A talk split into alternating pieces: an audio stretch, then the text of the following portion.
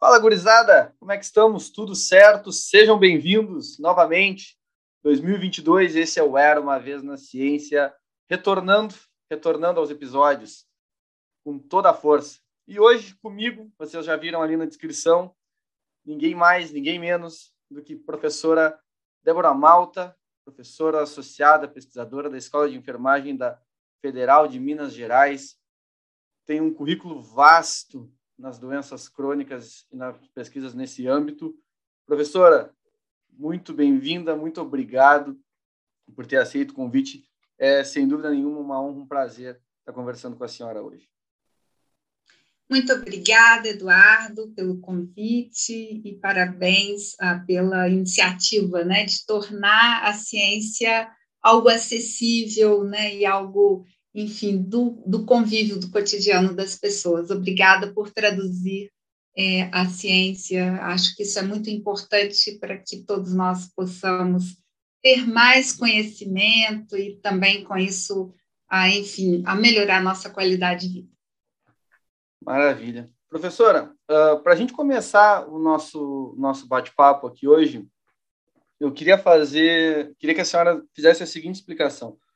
A gente teve, uh, no início da, da pandemia, muitas discussões sobre as doenças crônicas, o seu impacto, como é que funcionava, como é que não funcionava. Então, né, essa diferenciação com doenças transmissíveis, né, isso veio muito na mídia. Então, eu gostaria que a senhora explicasse para o pessoal o que, que são, afinal, as doenças uh, crônicas, né? E quais são os seus uh, fatores de risco, porque a gente sabe que tem aqueles modificáveis, né? E aqueles que a gente, infelizmente, não consegue modificar, uh, especificamente relacionados à genética. Então, se a senhora puder dar essa overview, né? Vamos dizer assim, essa visão geral, ia ser muito bom. Muito bem. Então, as doenças crônicas não transmissíveis, elas são as doenças mais frequentes, ou pelo menos eram antes da, da pandemia, né? Responsáveis no Brasil por 75 a 76% dos óbitos. Por que a gente diz isso? Porque elas não são transmissíveis, elas têm um conjunto de fatores de risco que determinam, então, a sua causalidade. Nós estamos falando, então, das doenças cardiovasculares, né? O infarto, o acidente vascular cerebral, o câncer, todos os tipos de câncer, o diabetes, as doenças respiratórias crônicas, né?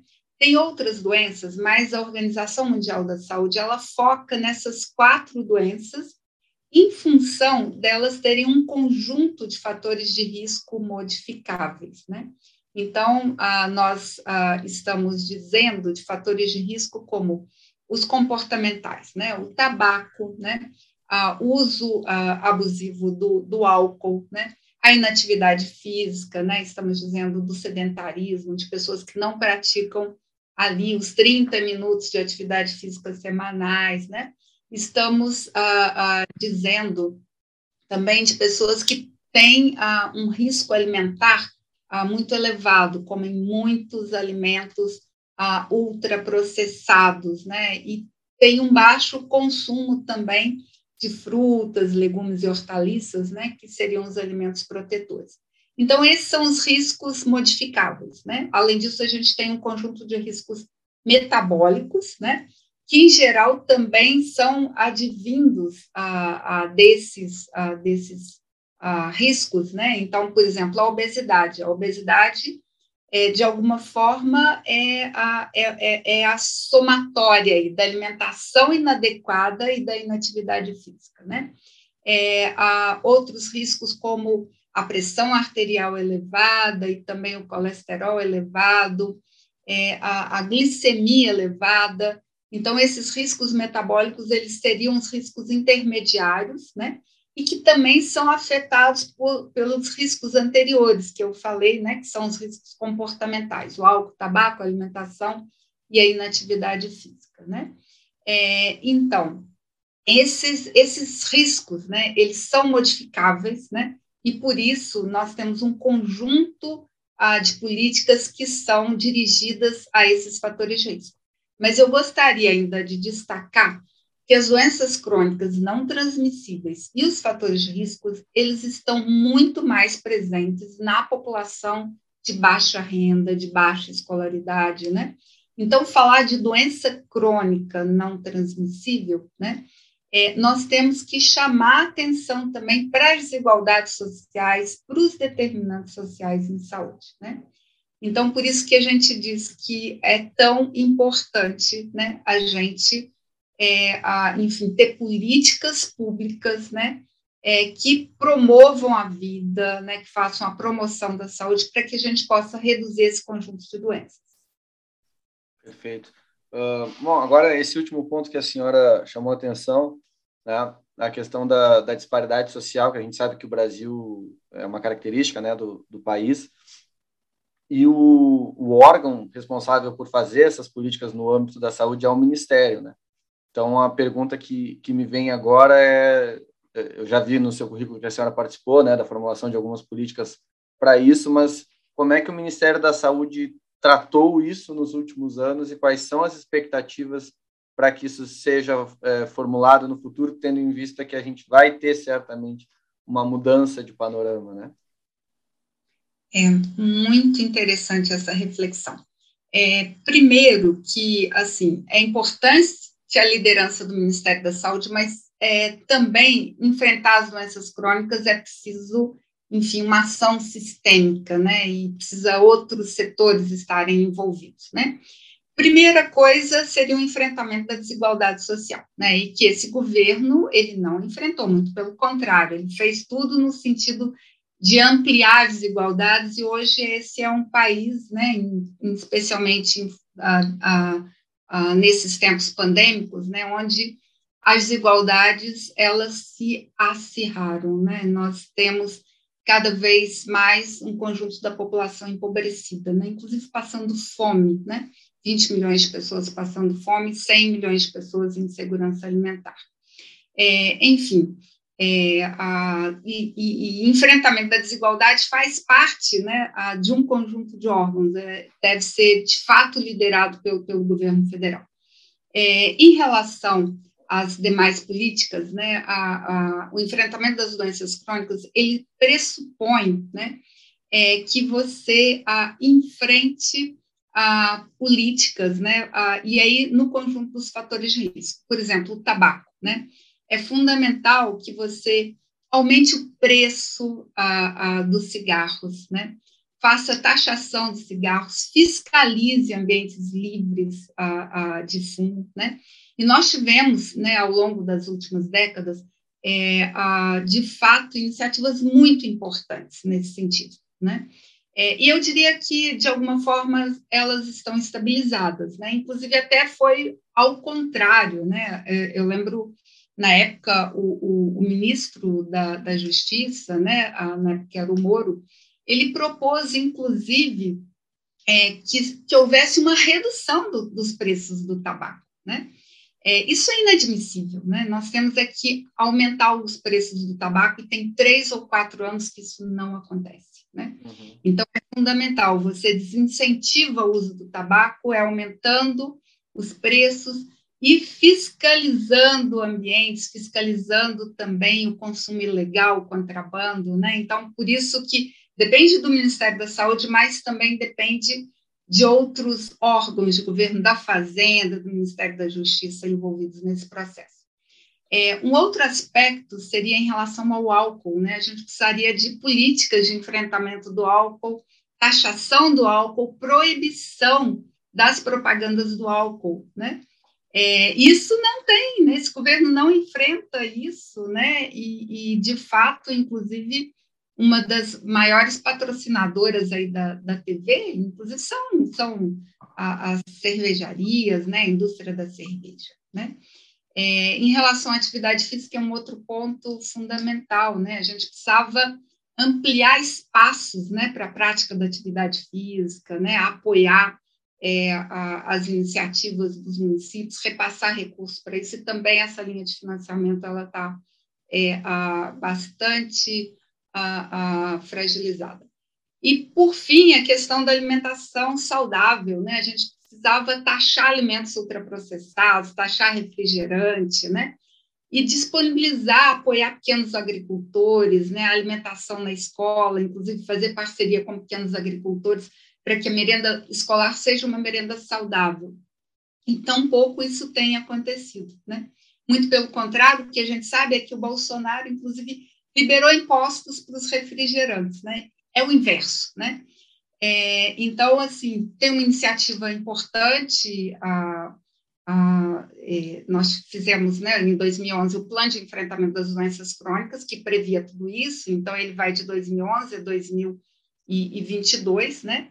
Ah, infelizmente, a área técnica do Ministério da Saúde renovou esse plano estendeu até 2030. Isso é, eu devo destacar que é um ponto positivo.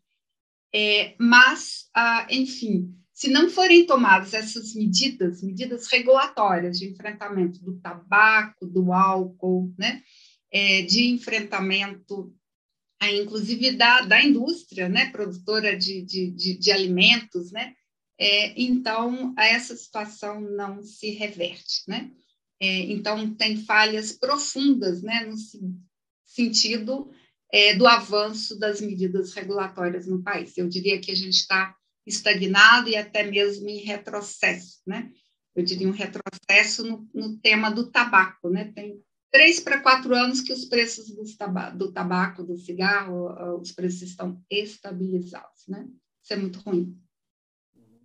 E o, a, essa, essa série, né, a gente estava conversando aqui antes de, de, iniciar a gravação, de estudos que a senhora participou, ela, ele, ele mostrou alguns resultados interessantes, né, alguns que eu particularmente já esperava, por exemplo, as reduções né, no, no uso de fumo, mas outros que eu já achei interessantes, que eu esperaria um impacto maior do ponto de vista da pandemia e não dos últimos cinco anos, por exemplo. Eu queria que a senhora falasse um pouco disso. O que, que porque o estudo de vocês analisou os últimos 10 anos, né, 10, 20 anos, uh, o que é bem o período do, desse, do plano estratégico. Né? O plano estratégico refletiu os resultados do ponto de vista nacional. É lógico que a gente tem diferenças né, estaduais, regionais, que, gente, que são marcantes no país, né, em vários sentidos. Mas, do ponto de vista nacional, os resultados que vocês encontraram uh, foram na direção das políticas implementadas? Muito bem, Eduardo, muito interessante essa reflexão. É, na verdade, a gente analisa até um período maior, de 90 a 2019, período antes da, da pandemia, mas inclui o período do, do plano, né? E, e nós temos também muitas pesquisas recentes que, que têm nos dado é, essa, é, é, é esse panorama, né? E eu diria, inclusive, que tem diferenças, né? Mesmo ah, isso não está claramente apontado no artigo, até porque a gente analisa um período mais longo, né? Mas quando a gente pega a, a, entre 2010 e 2015 tem um comportamento, e de 15 para 19 tem, tem um outro comportamento, né? É, então, no período mais longo, nós tivemos uma redução do tabaco importante, eu destacaria isso até como um dos principais responsáveis, né? Se o Brasil ele teve grandes êxitos nessa política e tem inclusive um reconhecimento internacional por isso.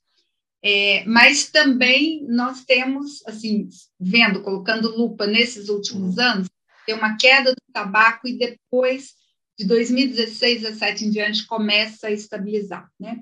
É, do álcool, ah, nós temos um comportamento oposto, né? Então, é, a gente tem uma, uh, uh, um aumento do, do, álcool, especialmente nesse período mais, mais recente. Né? É, nós tivemos uh, uma certa melhora na atividade física, mas também nos três anos finais nós temos tido uma piora. É, um, uma melhora inicial na alimentação, é, mas nos últimos anos também com sinais ah, ah, de que o consumo de frutas e hortaliças ele, ele não ah, ele também está retrocedendo, possivelmente até pelo preço desses, desses alimentos, né?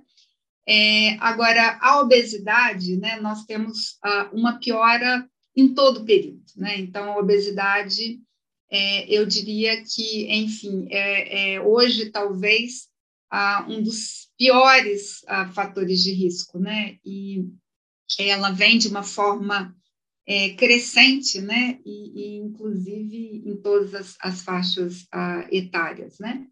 É, nós uh, também tivemos um, uma piora é, no aumento da, da, glicemia, uma piora aí também no colesterol, né, é, então, os riscos metabólicos, nós temos uma piora, e, e, nesse trabalho a gente inclui um outro risco, que é a questão ah, da poluição ah, do ar, especialmente a, a, poluição indoor, né, dentro de uhum. casa. E aí a gente viu uma queda importante, né?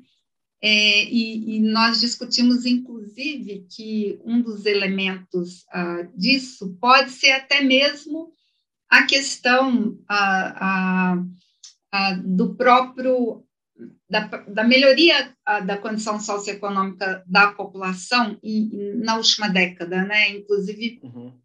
é, reduzindo é, o preparo dos alimentos com fogão a lenha, introduzindo o gás de, de fogão, né? E lembrando que, assim, a, esse dado ele foi analisado até 2019, né? Mas a gente já sabe que nesses anos da pandemia também esteve piora, né? É, até o preço aí exorbitante do, do gás de cozinha, né? Então, assim, em geral, a gente melhorou ah, uma série de fatores ah, comportamentais, né? Exceto aí o, o, álcool, que aí teve, teve uma piora, especialmente anos recentes. A poluição indoor, né, dentro de casa, ela, ela ah, melhorou. Uh, e pioramos uh, os fatores de risco metabólicos, né? Uhum. Liderados aí pela obesidade, né? Tem pesquisas muito recentes, né, do IBGE que mostram que a gente já está com mais de metade da população com excesso de peso, né, e com obesidade mais de um quarto da população brasileira, né? Então isso chama muita atenção. Eu vou antes de fazer a pergunta que me veio nesse momento agora na, na, na cabeça eu vou fazer uma pergunta especificamente relacionada ao consumo de álcool. Uh, e aí é uma questão bem de, de opinião.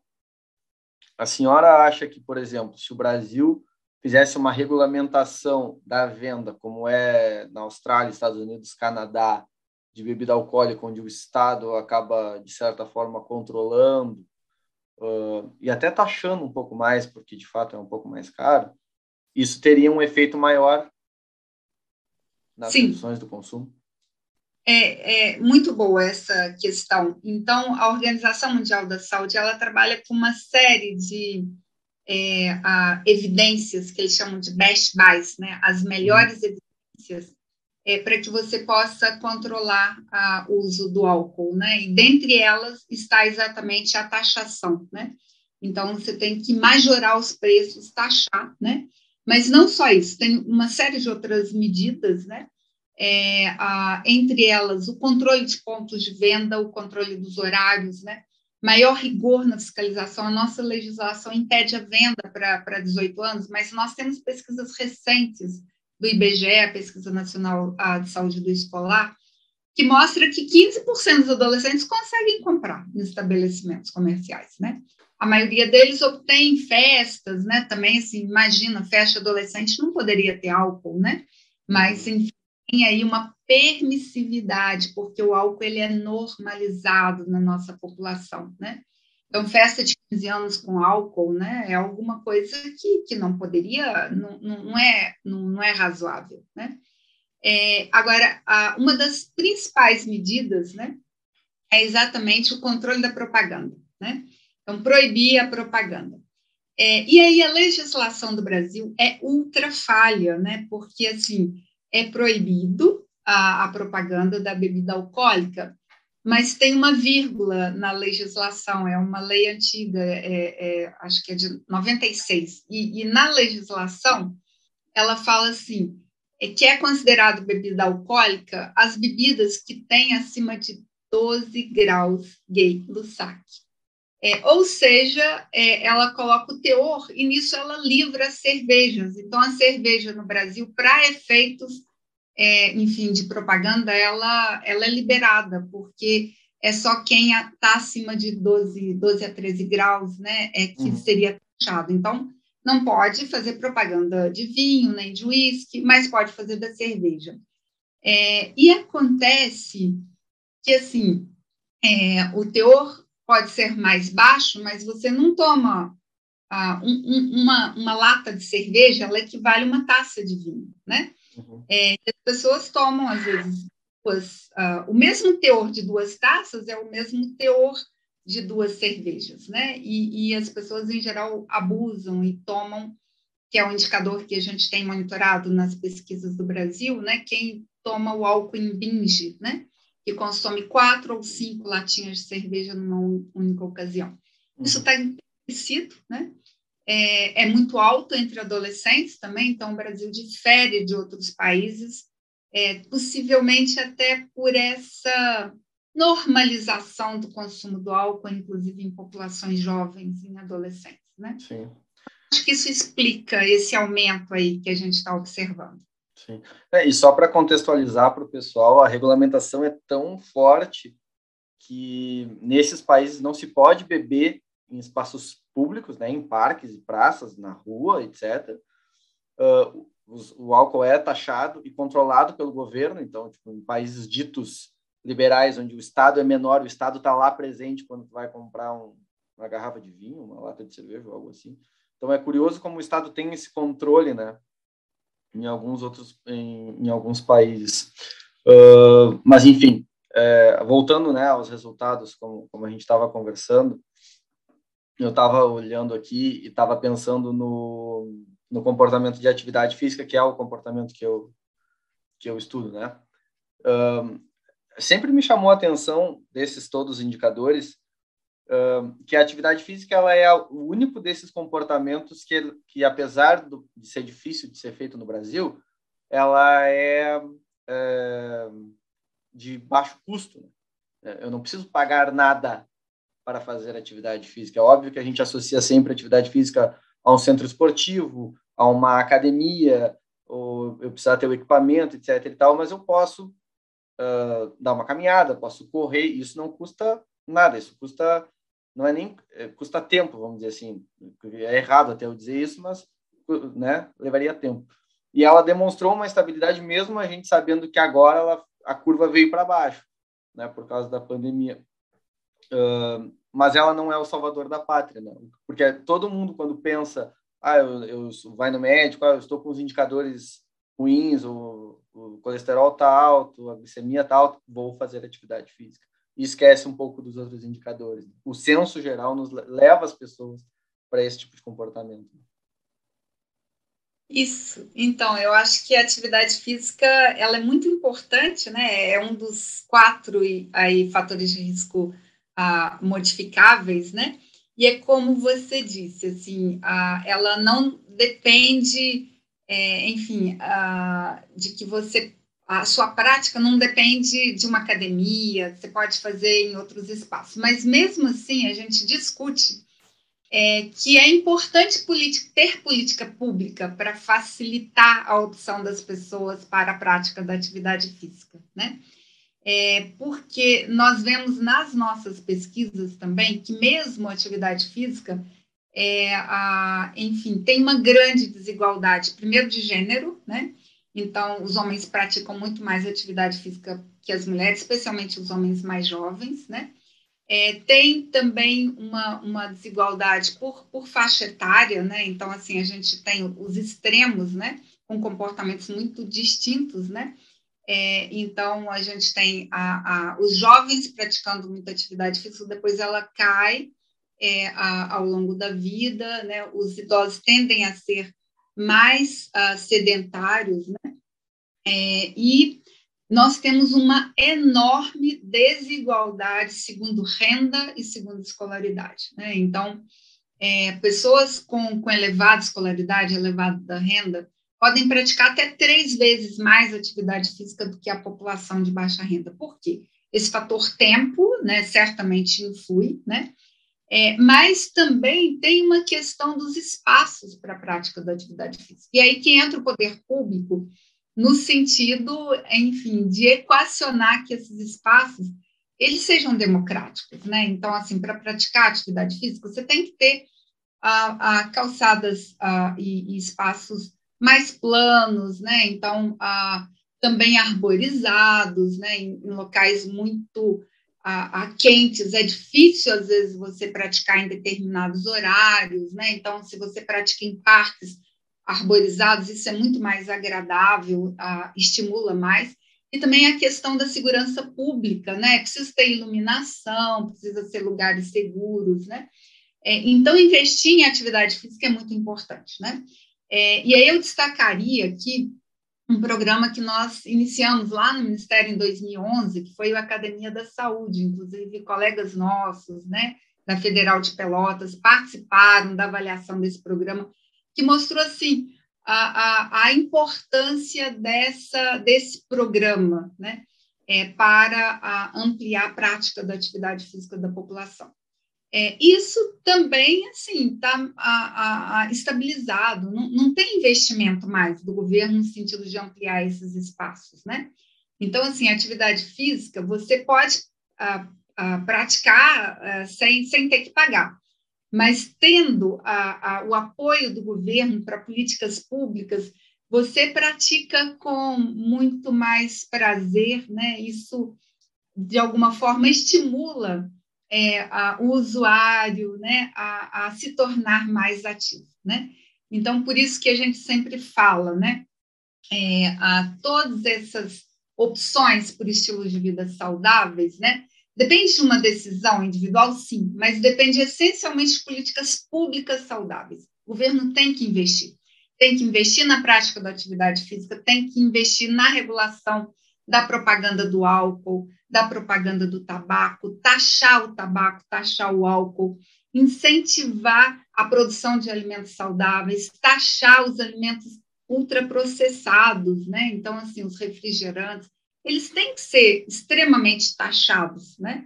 E, ao contrário, apoiar os alimentos saudáveis, né? Então, depende de política pública para o enfrentamento das, das doenças crônicas, né? Desses fatores de risco, todos eles ah, serão, assim, além da opção do indivíduo, é muito importante que você tenha políticas de apoio para a sua decisão. E o que agora falando, pegando o gancho do, da alimentação, é curioso porque se alimentar bem é mais caro hoje em dia do que se alimentar mal. Né? Muito mais caro, Eduardo. Caro. Aí a gente viu isso agora na pandemia, né? As pessoas ah, sem dinheiro, né? É, sem dinheiro até para o gás, né? Então, assim, ah, popularizou o macarrão instantâneo, o famoso miojo, porque ele custa um real, né? E você pega um pacote, coloca esse pacotinho numa água fervendo, que às vezes você nem precisa do gás, né? Pode até ter um ebuidor elétrico lá, e prepara, né? É, agora, o preço da alimentação saudável, né? A, enfim, disparou. Inclusive, a nossa alimentação privilegiada, que é o arroz com feijão, a duplinha, né? Até o arroz, que nunca faltou na mesa do brasileiro, né? É, disparou com esse governo, né? Então, assim, 30 reais né, a, a um pacote de arroz é, é, um preço absurdo. O preço das verduras, o preço das frutas, né? Inclusive quando tem problemas de sazonalidade, como agora na chuva, onde enfim, produzir isso realmente é mais caro, precisava ter política regulatória para subsidiar, né? inclusive em pontos né? A, a, a, de venda, né? localizados junto a bairros de população a, de baixa renda, né? e, e vendendo é, esse tipo de, de, de alimento, e aí com subsídios, com apoio, né? e produzidos pela, pela é, a, pelos pequenos agricultores, é alguma coisa que pode dinamizar a economia né, e trazer para a mesa do brasileiro alimentos saudáveis. Né? Então, assim, a, o que a gente chama de alimento saudável é o prato colorido. Né? É o arroz com feijão, né? É, as verduras. Né? Então, quanto mais colorido, se ele tiver verde, vermelho, né? É, e, e, e, um pedaço de carne, né? Assim, esse, esse é o prato saudável, né? Uhum. É, isso realmente uh, faz a diferença, né? do ponto de vista também da, da, da, indução. Né? Então, esses alimentos eles estão muito caros no Brasil. Comer alimento saudável é muito mais caro do que comer alimento ultraprocessado. E pensando no. Agora, já passando para outro ponto, né? A gente tem todos esses indicadores, toda essa, parte, toda essa parte comportamental e também essa parte ambiental, né? Que infelizmente o Estado acaba controlando mais do que. Porque depende, né? Mais do Estado do que a gente. Né? Como, é que, como, como é que isso impacta na saúde da população do ponto de vista de carga de doença, por exemplo? Porque uh, a gente está vendo durante a pandemia um processo de, não é desgaste, eu diria, mas de sobrecarga, agora melhor a palavra, sobrecarga do sistema de saúde num espaço muito curto de tempo. Né? E a preocupação, na minha concepção, é que o aumento das doenças crônicas vai gerar um, uma sobrecarga no sistema de saúde em médio, curto, médio longo prazo. E que a gente só vai ver isso daqui a, não sei, aí tô, tô, é um chute mesmo, 10 anos, 20, 15, 5, 10, 20 anos, algo assim. Né? Então, qual seria o impacto desses fatores uh, né, que a gente, você, no estudo da, da senhora encontrou, uh, na saúde e na carga dessas doenças na população? É, então, essa é uma questão muito interessante. Hoje, é, as doenças crônicas, né, então, o câncer, as doenças cardiovasculares, as respiratórias, diabetes, eles já são responsáveis por 75% da, da, da carga de doenças. E aí, tanto por mortes, quanto também por, por incapacidades, né? É, durante a, esses dois anos de pandemia, é, nós tivemos assim uma queda muito grande da uh, são 600 mil mortes né que, que nós tivemos em, em dois anos por doenças uh, transmissíveis né especialmente covid-19 uh, e pensávamos que, que antes né as doenças transmissíveis eram responsáveis por 5% da mortalidade então a gente teve um pulo né é, então alterou a, a, a digamos, a, a, distribuição da, da, carga de doenças, com comprometimento maior aí das doenças transmissíveis, né? Então, a gente fala que agora a gente tem uma tripla carga de doenças, né? As doenças crônicas, as transmissíveis e as infecciosas, né? Uhum. É, mas o que, que a gente espera para o futuro, né? Então, com o avanço aí da, da vacinação, né? Então, a gente tende a, a controlar a, a, a, a Covid-19 e ter, a, a, enfim, a, essa é, é, é, a maioria né, da nossa carga de doença retomada pelas, pelas doenças crônicas não transmissíveis. E o que, que nós tivemos de agravante durante esses dois anos de pandemia? Né? É, a, nós tivemos também uma piora dos fatores de risco para as doenças crônicas. Né? Então, como você disse, pessoas se tornaram mais sedentárias, piorou a alimentação, aumentou o álcool, aumentou o tabaco, né? E, além disso, as pessoas pararam de fazer os seus acompanhamentos, né? Então, assim, muita gente durante a pandemia não procurou a, a, também fazer os seus exames, fazer o acompanhamento né, com, com, com, com médico de família, né, no seu centro de saúde. Tivemos dificuldade também de internação, porque os leitos, né, eles estavam a, a, é, muito sobrecarregados, né, com a resposta ao Covid-19, né. É, então, o que, que a gente espera é uma piora, um rebote dessas doenças crônicas e agravado ainda pelos milhares, milhões de pessoas, né, é, que adoeceram por Covid-19 e as sequelas que a gente não tem ideia de como é que isso vai evoluir. Então, isso explode né, nesses anos e a gente espera uma curva longa e contínua, tanto agravado por problemas mentais, né? Então, a gente teve uma explosão de ansiedade, de depressão durante a pandemia, né? É, a, agravado por sequelas da própria Covid, né? sequelas respiratórias, sequelas neurológicas, né? É, a, osteomusculares, né? Então, isso tende, né, a, a, no, no, curto, no médio e no longo prazo, agravar essa carga de doenças crônicas, né? Então, além das, da, dos problemas que nós, nós tínhamos, o Covid exacerbou isso e não temos ideia, tá? Então, ainda estão sendo feitos estudos de impacto disso, mas é, eu acho que isso retoma ainda mais a importância da gente lidar com práticas de promoção da saúde, de incentivo, né, a estilos de vida saudáveis, né, porque, é, enfim, tudo isso trará realmente consequências muito devastadoras, né, do ponto de vista do serviço de saúde e da própria qualidade de vida dos indivíduos. Uh, e é óbvio quando a gente fala no, em Brasil, a gente tem toda aquela ideia de, de grande extensão uh, e das diferenças que a gente encontra do ponto de vista regional e de estados. Né? Então, eu queria que a senhora falasse um pouquinho o, o que, que vocês encontraram e talvez qual é a expectativa dessas diferenças entre os estados, uh, nessas disparidades que podem vir a ter com relação a esses fatores de risco e, e a carga que, que as doenças podem ter nas diferentes regiões do Brasil tendo em vista que a gente sabe, né, os, os estados, alguns estados são mais ricos, acabam tendo um pouco mais de oportunidade para algumas coisas, outros estados a gente sabe que tem outros fatores que interferem, enfim. Exatamente. Então, o, o, Brasil ele é um estado extremamente, é um país extremamente desigual, né? Então, nós temos ah, é, tanto diferença no acesso aos serviços de saúde, né? A oferta de serviços de saúde, né? Então, nós temos alguns estados, ah, especialmente da região norte e nordeste do país, com, é, com vazios assistenciais, né? E vimos isso, inclusive, durante a pandemia, né? Do, do ponto de vista de não ter oferta de leito, não ter retaguarda, né? De, de atenção especializada, né? Mas a gente verifica isso também em relação à distribuição dos fatores de risco, é, é muito diferente, né?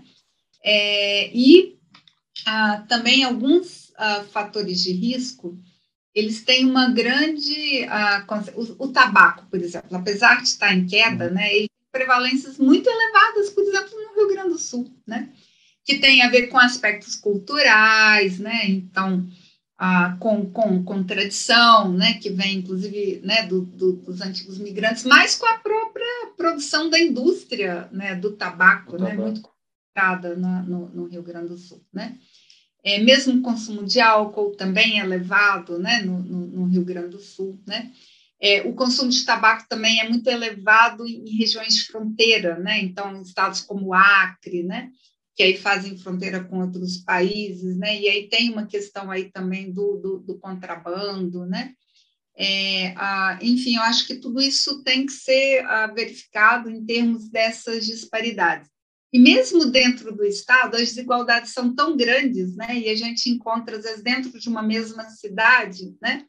É, dentro do espaço intraurbano, né? E aí mediado pela questão dos determinantes sociais, tem uma grande concentração desses fatores disso nas populações mais vulneráveis, né? É, então, isso faz com que seja muito mais complexo abordar, né? E por isso que a gente está sempre dizendo, né?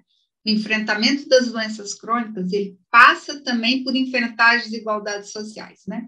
Se a gente não enfrentar isso, né, se não tiver um Estado igualitário, né, é, enfim, que invista em programas de proteção social, né, que invista na redução das desigualdades, na melhoria do emprego, né, então, ah, tudo isso será muito mais difícil de ser enfrentado. Né? Então, o tema das desigualdades sociais é fundamental, ele é nevrálgico né, para ah, o enfrentamento ah, das doenças crônicas e para a melhoria das condições de saúde como um todo. Uhum. É, agora a senhora estava falando, me, me lembrei de uma coisa, no, e aí sem, sem nenhum tipo de, de questão política envolvida, ou partidária, ou de viés, ou algo assim, no, no, no início da pandemia, né, a, a principal preocupação do, do Ministério da Saúde, então encabeçado pelo Mandetta na época, é, era as populações de baixa renda, porque se falava em máscaras, em questões sanitárias, em lavar as mãos, em álcool gel, e eu me lembro de ler o, o livro, como é que é o nome do livro? Guerra à Saúde, o livro é do assessor de imprensa do, do Ministério na época. E ele dizia que era uma preocupação grande do Ministério, porque as pessoas às vezes não tinham nem água uh, encanada, não tinham acesso. Como é que as pessoas iam estar com as mãos limpas? ou, com a frequência que se pedia, como é que iam ter álcool em gel, ou coisas assim, que ali seria um, um ponto de, de arrancada das medidas da pandemia. Né? Então, parece muito claro que reduzir uh, as disparidades sociais é o ponto de partida para a gente conseguir reduzir os, os problemas de carga de doença, não só crônica, talvez, né, mas também crônicas e transmissíveis, enfim. Para tudo. Isso é essencial. Se a gente não enfrentar é, essa desigualdade, essa enorme desigualdade social no país, né, nós não vamos uh, ter né, um bom sistema de saúde, nós não vamos ter qualidade de vida, a nossa expectativa de vida vai ficar sempre aí na média, patinando, né? Assim, uh, enfim, se a gente compara a expectativa de vida do Brasil com, com o Chile, com a Argentina, é tão diferente, países vizinhos, né? É, uh, então, é muito importante a gente investir na redução das disparidades sociais, né? Então, as doenças crônicas e os fatores de risco, elas são muito mais frequentes nas populações mais pobres. A Covid é a mesma coisa, todo mundo dizia, ah, não, essa doença é democrática. Não é, não é democrática, né? Porque quem mais morreu de Covid, né, foram pessoas das periferias, foram negros, né, foram trabalhadores, né, pessoas de baixa renda, né? Então, é completamente diferente. A gente tem inúmeros estudos, né? Eu uh, liderei vários trabalhos nesse sentido. Então, assim, a negros, a, a, a, a proporção de mortalidade entre negros foi 30% maior que entre brancos, né? Fizemos um estudo aqui de, de taxas de, de, mortalidade comparando por setor censitário em, em Belo Horizonte, né? Então, nós vimos a imensa desigualdade social. Então, áreas de favelas, né, elas tinham taxas de mortalidade por Covid duas vezes mais elevadas que as áreas ricas da cidade, né? É, então, assim, ah, é isso, porque a população pobre, né, no caso da Covid, não tinha ah, acesso, né, é, ao home office, né? Às vezes sequer tinha trabalho, quando tinha trabalho era, enfim, locomover nos ônibus ah, cheios, né, sem máscaras adequadas, sem até acesso à água encanada, né, ou álcool gel, né, é, e, e, e, enfim, também piores condições prévias, né, porque também tem mais morbidade, né, tem outras doenças, né, é, então um desfecho, né, numa pessoa pobre que também tem, que teve Covid, mas tem diabetes, tem obesidade, né, ela é muito pior do que numa pessoa uh, saudável, né, que mora numa região rica da cidade, né? É, então, enfrentar doenças crônicas e, e, e, enfim, para que a gente aumente a expectativa de vida, melhore a qualidade de vida, é, a questão das disparidades sociais, elas têm que ser enfrentadas. Temos que reduzir as desigualdades entre ricos e pobres no país. E eu diria que o que aconteceu agora foi o oposto, né? A gente está aumentando essa desigualdade, né? Os ricos cada vez mais ricos e os pobres cada vez mais pobres. É o inverso. Exatamente. Uh, e para a gente já tá, a gente já está chegando ao final do nosso papo, professora. Uh, a gente falou de fatores de risco, a gente falou de carga e aí off a gente falou que tinha, a senhora falou que tinham outros artigos eu queria perguntar para a senhora sobre a questão da mortalidade. O quanto esses fatores, o quanto essas doenças, né, eu sei que a senhora já falou rapidamente ali em algum momento, uh, vão ter efeito, tiveram efeito nos últimos anos sobre a mortalidade no Brasil? Então, é, nós temos um, um, outro artigo que a gente calcula exatamente isso, né? A fração atribuível é, desses uh, fatores de risco, né? é, para cada uma dessas doenças, né, para as doenças crônicas e para as doenças em geral. É, então, esses fatores de risco, eles, eles causam né, a, a morte, né? E, e, é interessante que nós a, verificamos também é, que reduziu, a, por exemplo, no tabaco, como é importante né, lidar com, com medidas é, de, de redução do tabaco é, ele, ele teve uma redução, inclusive, em números absolutos. Eu, eu não lembro exatamente né, aquilo, tem que constar, mas caiu tipo, tipo 160 mil mortes em 90 para 120 mil mortes devidas ao tabaco. Né? É, então, a, é, enfrentar é, esses fatores de risco é muito importante para que você possa reduzir mortes, né? O que, que a gente está tendo das taxas de doenças crônicas em geral, e, e especialmente o que a gente tem medido muito são as mortes prematuras. Está tendo uma queda das taxas uh, de mortalidade uh, uh, prematura por doenças crônicas, né? É, e aí o que nós observamos é que em anos mais recentes a gente também inverte isso. Então o plano foi muito importante, né? É, é, com essas medidas todas, né? O plano de enfrentamento das doenças crônicas para que a gente reduzisse e caísse a taxa de mortalidade das doenças crônicas. Mas o que a gente vê é que após 2016 e 2017 você tem uma certa mudança na trajetória dessa curva, você faz uma inflexão, tem uma subida, né? E que agora a gente tem que avaliar com dados mais recentes da Covid. É, e aí, claramente, como a, a gente analisa isso, né? Há um certo retrocesso em relação aos fatores de risco, mas um impacto muito grande em função das políticas de austeridade. Então, 2016 representa no Brasil, né, uma ruptura, né? Com as práticas democráticas, né? com uma política, enfim, que vinha, uma política de proteção social sendo construída, e você inverte para uma política de austeridade, né? uma política de desemprego, né? de, de austeridade, de cortes para a saúde, a emenda constitucional 95, né? É, então, isso reduz a, a medidas de proteção social, né? E também vai impactar nos recursos que vão ser destinados a, aos serviços de saúde, né? Então, a gente começa a ter uma piora né, dos indicadores. Cai, inclusive, a imunização, começa, a partir de 2016, a aumentar o sarampo, né? É, enfim, perdemos, ah, inclusive em 2018, 19, nós perdemos o certificado de controle do sarampo, né?